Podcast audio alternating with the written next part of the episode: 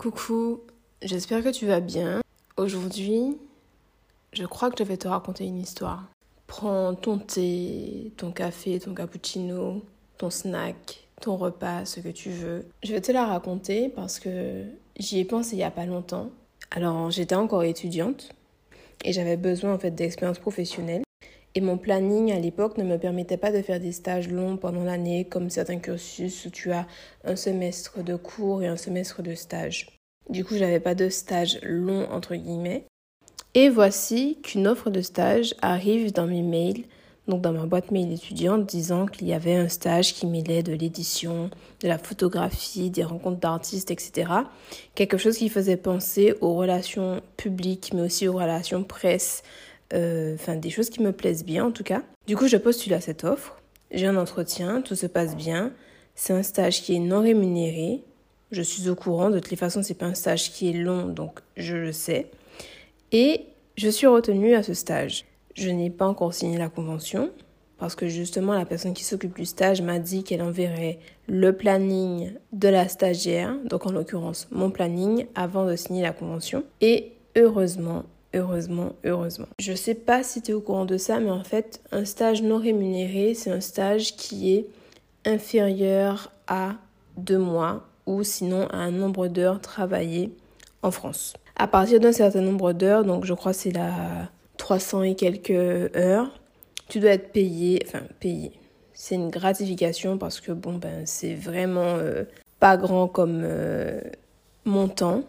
Donc c'est pour ça qu'on appelle plus ça une gratification qu'une rémunération. Donc le gars du stage, celui qui avait donné l'offre de stage, celui qui faisait le stage en fait, qui recrutait, m'avait dit qu'il avait réduit le nombre de stagiaires parce que du coup, coupe budgétaire, etc. Et que du coup, il y aurait eu un stagiaire et un bénévole. Donc une stagiaire, euh, moi. Je reçois donc le planning et je me rends compte qu'il faisait travailler en fait à une journée près de la limite pour justement ne pas payer, ne pas rémunérer son stage et ensuite, il y avait une coupure et dans mes souvenirs, il me semble qu'il voulait me faire reprendre ensuite pour justement finir ce stage-là, mais avec une coupure. Je pense qu'il pensait aussi que comme ça, il aurait hum, déjoué un petit peu la loi.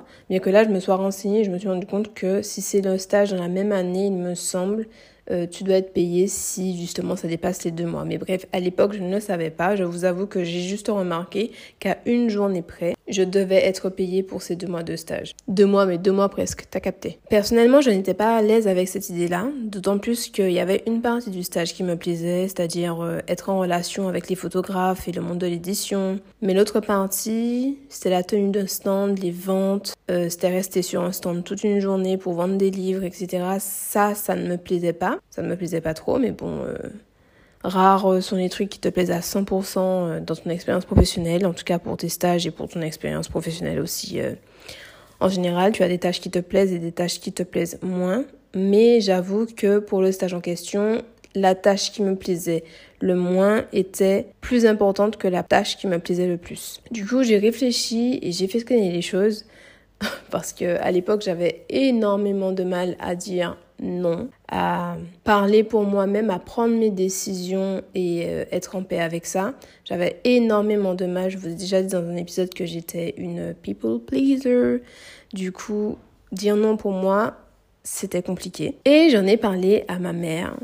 Les mères sont souvent de très bons avis. D'ailleurs, maman, si tu passes par là, je te fais de gros bisous. Qui m'a dit cash, non, ce n'est pas correct. Son avis a traîné dans ma tête. J'ai été aussi dans le bureau des stages. Et pareil, on m'a posé la question de manière explicite. Est-ce que ça me plairait de faire ça? Je crois que j'étais en licence, mais je ne sais plus si j'étais en L2 ou en L3. Je ne sais plus du tout. Il y a mon voisin qui construit sa maison à côté, donc euh, j'espère que ça ne va pas trop s'entendre. Voilà. Où en étais-je? Ah oui, donc du coup le bureau m'a dit pareil euh, que si c'est pas quelque chose qui sert mon projet professionnel, que ce n'est pas la peine en fait. La partie vente de livres était prépondérante par rapport à la partie relation artiste-événement. C'était clairement parce que je voulais, c'était clairement parce que je souhaitais, donc pourquoi me prendre la tête, dire carrément non et passer à autre chose? Mais encore une fois, j'avais énormément de mal à dire non. Je pense même que un jour, je te parlerai de comment j'ai appris à dire non, comment j'apprends toujours d'ailleurs à dire non, parce que je pense que ça mérite un épisode. Et aussi, j'ai oublié de mentionner, la partie vente de livres, c'était euh, vraiment, vraiment, by the way, tu te mets derrière une table et tu attends les acheteurs. C'était pas, il n'y avait pas de stratégie en ligne ou des idées ou un truc à construire, etc. C'était juste, tu te mets derrière une table et tu attends les acheteurs, c'est tout. Donc je décide de décliner cette offre. J'envoie un mail euh, à la personne responsable, donc euh, on va dire Monsieur Photo. J'envoie un mail à Monsieur Photo en disant ça ne me convient pas, je ne veux pas de votre offre finalement, même si j'ai été prise. J'envoie mon mail, pas de nouvelles. Je me dis, bon, ben, c'est bizarre. Sachant, alors, on discutait uniquement par mail. On s'est jamais euh, eu au téléphone, ni par SMS, ni appel, uniquement par mail. Mais le fait qu'il y ait eu un silence radio, je me suis dit, ça sent pas bon. Je me suis dit ça. Après, je suis passée à autre chose. Quelques jours plus tard, je me suis rendue en amphi. Euh, cette histoire-là, elle est derrière moi. J'ai décliné l'offre. Euh, je continue ma vie. J'arrive en cours et là, il y a une prof qui fait passer une feuille disant qu'il y a un stage à pourvoir suite au désistement d'une de vos camarades, de quelqu'un, enfin je sais pas si elle a dit une camarade, elle a dit en tout cas de quelqu'un de la promo, et que si justement on est intéressé pour faire le stage en question, de remplir la feuille et que la feuille sera transmise à Monsieur Photo pour que Monsieur Photo puisse refaire son choix. Bon, déjà, euh, étant donné que je savais que chaque prof avait eu la directive de dire ça à sa classe, donc c'est clair que toute ma promo avait entendu cette histoire. Mais bon, je ne me formalise pas, on n'a pas dit que c'était moi, on n'a jamais dit mon nom, mon prénom, on n'a jamais donné d'éléments non plus qui pensent, enfin du moins qui influenceraient la pensée des gens disant que c'était moi. Oula, est-ce que c'est français ce que je dis Je ne sais pas. En tout cas, on n'a jamais dévoilé mon identité euh, à ce sujet dans cette réunion. Donc moi, ok, j'ai été piquée parce que je me suis dit que bon ben voilà, euh, on parle de moi. Personne ne sait que c'est moi, mais moi je sais que c'est moi, donc voilà, bref. Puis ensuite, il y a une réunion organisée avec toute ma promo. Et là, il y a la responsable de la licence qui a pris la parole du coup devant toute ma promo. Ça aussi, c'était pas habituel. Elle a commencé une grande pompe en disant, vous savez que l'université prend soin de son image, que chaque étudiant est le reflet de cette image. En fait, dans mon intérieur, je sentais le truc venir. Je sentais que ça ne sentait pas bon pour moi du tout. Je me suis dit non, quand même pas. Et là, en fait, alors, je précise qu'elle n'a pas dit mon nom, elle n'a pas dit mon identité, elle n'a pas révélé qui j'étais. Mais elle a fait un portrait de la personne qui s'est désistée comme quelqu'un de peu fiable, sans parole, qui déshonorait du coup la faculté et la filière dans laquelle cette personne-là était. Si tu n'as pas suivi, cette personne-là, c'était moi. Juste parce que j'avais dit non du coup à Monsieur Photo, qui était allé rapporter ça à ma responsable de licence, qui elle s'était fait une euh, vendetta, on va dire, personnelle pour justement ben, faire sentir à la personne qu'elle avait fait le mauvais choix en se désistant pour l'offre en question. Donc elle n'a pas dit mon nom, mais pour moi c'était humiliant. Et je pense que c'était ce qu'elle souhaitait en fait, que la personne qui avait dit non à ce stage-là se sente petite, moins à l'aise aussi et culpabilise en fait par rapport à ça. Alors que je le répète, c'était un stage non rémunéré. Voilà, c'était pas c'est pas un travail, c'est pas une alternance, c'est pas un stage de six mois, c'est un stage de moins de deux mois qui, au bout d'un moment sur ton CV, ne sera même pas là. Ok, c'est vraiment quelque chose de très très petit. Et ce qu'elle a fait aussi, c'était très très petit. Selon moi, en fait, elle aurait pu organiser un face to face vois, avec moi. Euh, d'autant plus que je crois qu'on avait correspondu par mail et que il me semble qu'avant même son intervention, qu'elle m'avait dit que est-ce que je voulais revenir sur mon choix ou quelque chose comme ça parce que c'était pas très correct et tout. Moi, je lui ai expliqué tout ce qui s'est fait et elle ne m'a pas donné réponse. En tout cas, elle a préféré se mettre euh, du côté de Monsieur Photo et rendre la chose publique aussi pour me faire me sentir mal. Et moi, j'ai trouvé ça de sa part vraiment injuste, non pédagogique, humiliant et aussi traumatisant. Surtout en fait que cette personne-là, donc ma responsable de formation, ne savait pas ce que je vivais dans ma vie personnelle en fait, ni dans ma vie scolaire d'ailleurs. À cette époque, euh, j'avais raté deux fois PACES alors que j'y tenais vraiment et je m'étais réorientée justement dans cette formation parce que c'était aussi un de mes centres d'intérêt et c'est pour ça justement que je suis arrivée dans cette licence. Et le fait qu'elle me culpabilise à plusieurs reprises, donc que ce soit par mail ou via le via mes professeurs en fait à qui elle a dit de raconter l'histoire en classe, plus elle aussi qui prend la parole alors que toute la promo est là. Ces petits pics qu'elle me lançait, vraiment c'était pas des pics hein. là à ce moment-là, pour moi je les ai pris comme vraiment des lances.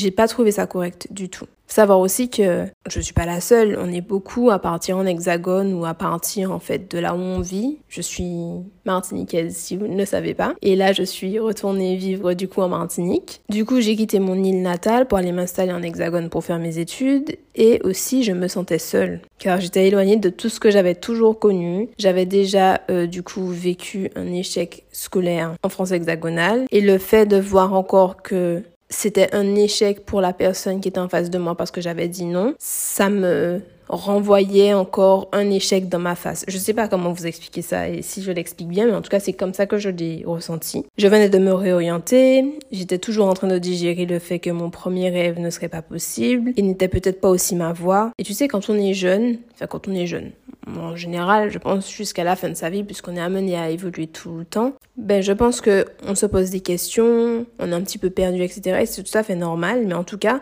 quand des couches s'ajoutent à ce que tu ressens, mais de manière négative, mais ben, ça fait pas bon ménage. Et je me sentais aussi déjà mal parce que j'avais du mal aussi à mettre des limites aux gens. Alors, ajouter cela, le fait que quand je pose mes limites, je me sens harcelée et humiliée en public, autant te dire que je n'étais pas bien du tout. Mais vraiment pas bien du tout. Le regard des autres n'a pas toujours été une de mes préoccupations. Je pense vraiment que j'ai commencé à y prêter attention quand j'étais au lycée et que j'ai coupé mes cheveux à la garçonne pour la première fois. Le fameux big shop pour celles et ceux qui connaissent, c'est-à-dire euh, quand tu coupes tes cheveux parce qu'ils sont abîmés ou parce que tu faisais des défrisages, des waves, etc. et que du coup tu reviens vraiment au naturel. Mais moi, j'ai fait un big shop à la garçonne. Je me sentais fraîche.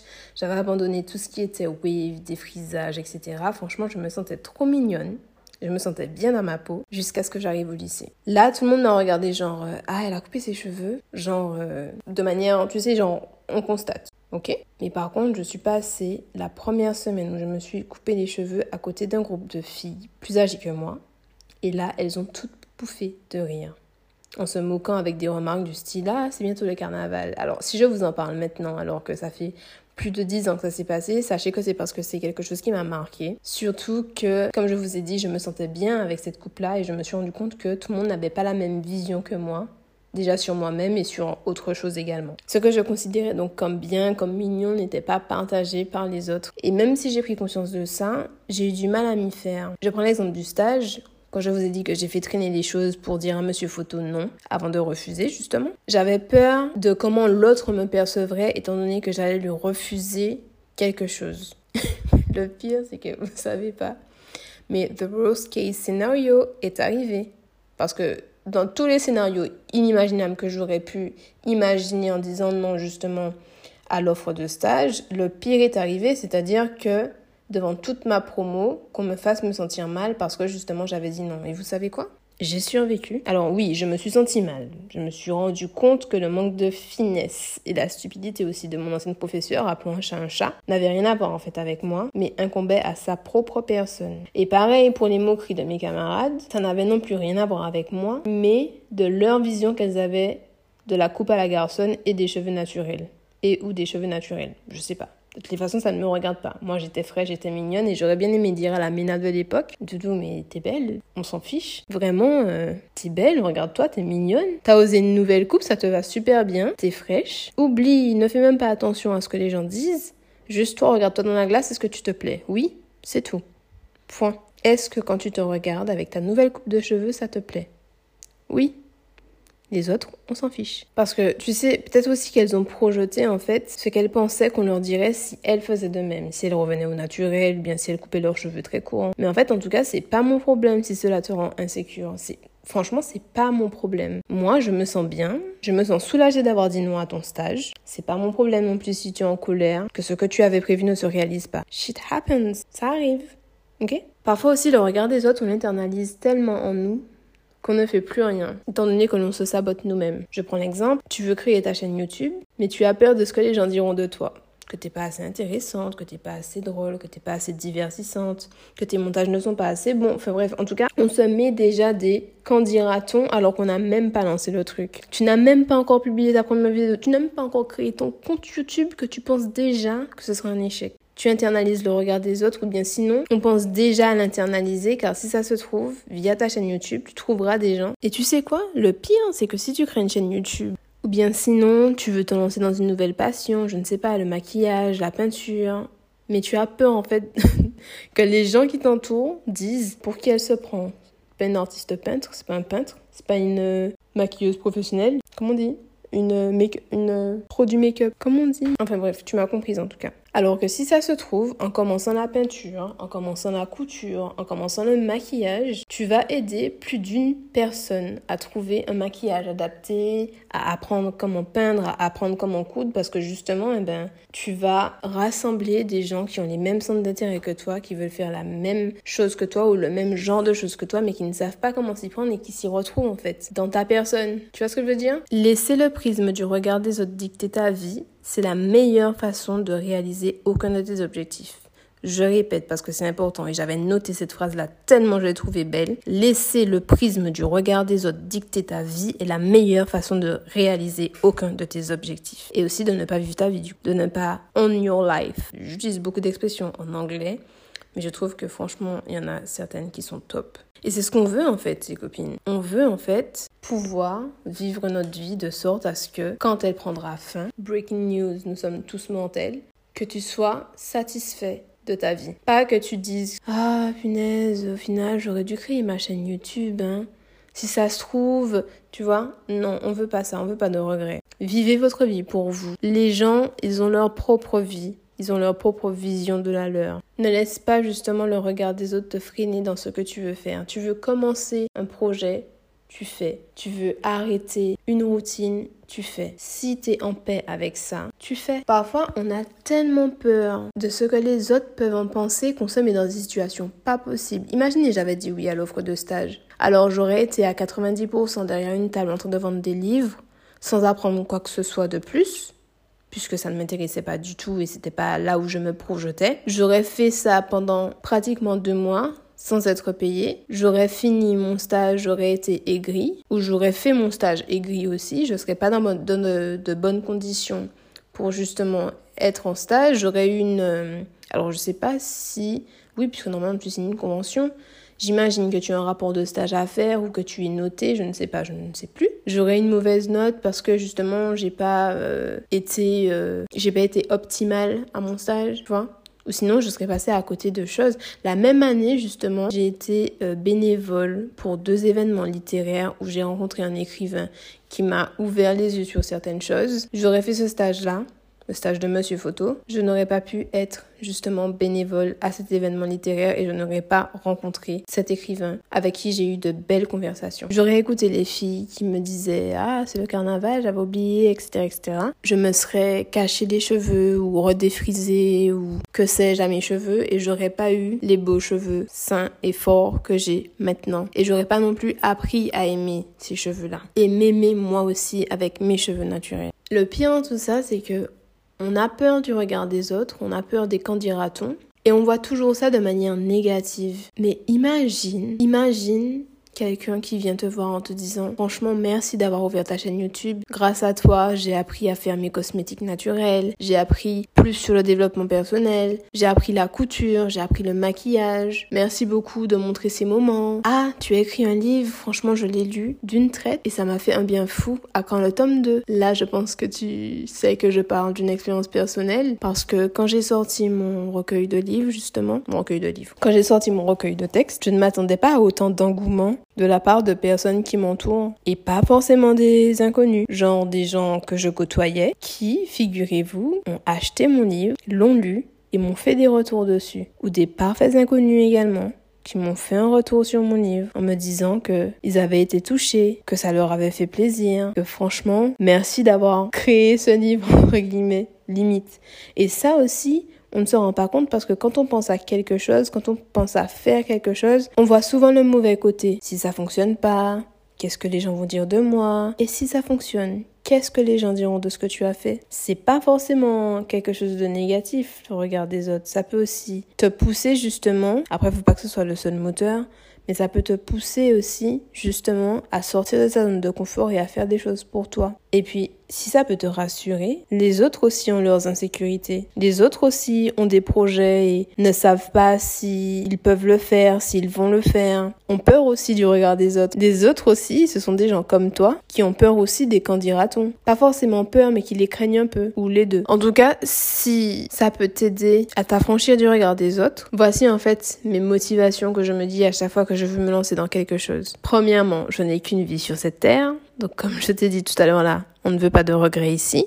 Donc ce que tu veux faire, fais-le. Si ce n'est pas toi, qui? Il y a personne qui a ta voix, il y a personne qui a ta personnalité, il y a personne qui a ta vie, il y a personne qui expérimente les choses comme toi tu les expérimentes. Alors si c'est pas toi qui en parle, si c'est pas toi qui le fais, qui? Que tu vois ce que je veux dire? Troisièmement, et je viens de te le dire aussi, c'est que tout le monde a ses propres incertitudes en fait. On est tous humains. On a tous une crainte des qu'en dira-t-on de nous, et qu'en dira-t-on de ce que l'on fait, des mauvais retours entre guillemets des gens?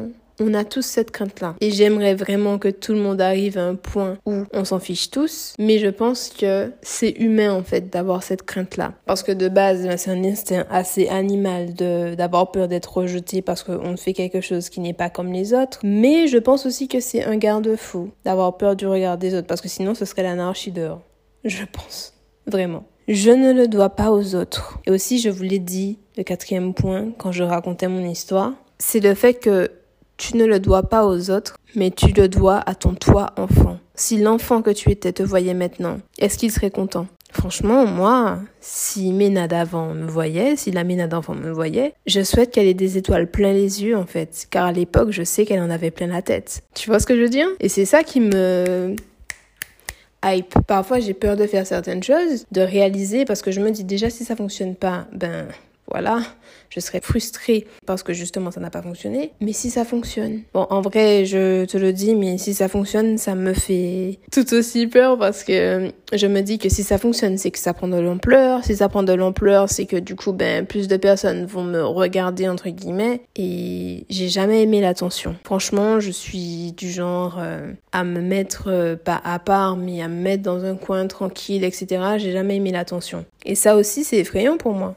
En tout cas, je tenais à te dire que les autres ont leur vie et toi tu as la tienne. Alors vis ta vie comme toi tu l'entends et laisse les autres vivre la leur comme eux ils l'entendent aussi. Je pense aussi que il faut que tu travailles aussi sur toi à tel point que le regard des autres ne va pas te déranger. Tu vas être consciente justement du regard des autres, tu vas être consciente de cela, mais sans pour autant que ça te dérange, sans pour autant que ça te mette des bâtons dans les roues. Tu veux apprendre à nager alors que tu as 30 ans, et alors, si quelqu'un te dit une remarque du style Tu veux apprendre à nager à ton âge? Cocotte, il n'y a pas d'âge pour apprendre à nager, il n'y a pas d'âge pour apprendre, il n'y a pas d'âge pour faire.